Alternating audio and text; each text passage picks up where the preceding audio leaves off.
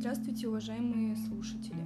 Сегодня я бы хотела рассказать вам о трех книгах, которые стоит прочитать каждому. «Заводной апельсин» – культовый роман Энтони Бёрджеса.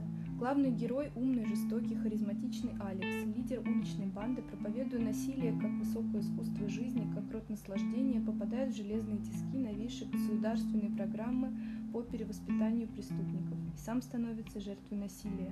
Автор задает читателю вопрос, можно ли спасти мир от зла, лишая человека воли совершать поступки и превращая его в заводной апельсин. В свое время роман произвел на меня огромное впечатление, поскольку сильно отличался от того, что я читала до этого. Следующая книга «Жизнь займы». С этого романа началось мое знакомство с творчеством Эрих Марии Ремарк. Главный герой – Клер Фэ, гонщик, гонится за адреналином. Лилиан больна туберкулезом. Они встречаются в пансионате на свежем воздухе в горной местности. Лилиан рискует всем и собой, хочет приблизить свою смерть, но встречает Клэрфе и устремляется за ним. Клэрфе и Лилиан мчатся по трассе жизни, и каждый из них рискует ей и жаждет ее. Роман о том, как жизнь приобретает новый смысл тогда, когда кажется, смысла в ней уже быть не может. Книга помогает осознать ценность самой жизни, мотивирует и дает пищу для размышлений. «Цветы для Элджинона». Э, книга Дэниела Киза.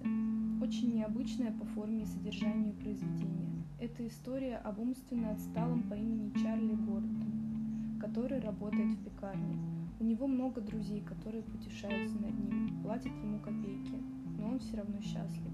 Так и живет, пока на нем не решают провести нейрохирургический эксперимент, который за пару недель делает его гением, при этом герой вспоминает все кошмары из его прошлого и сталкивается со множеством проблем, которые ему необходимо решить. Только на все это у него не годы, а считанные месяцы.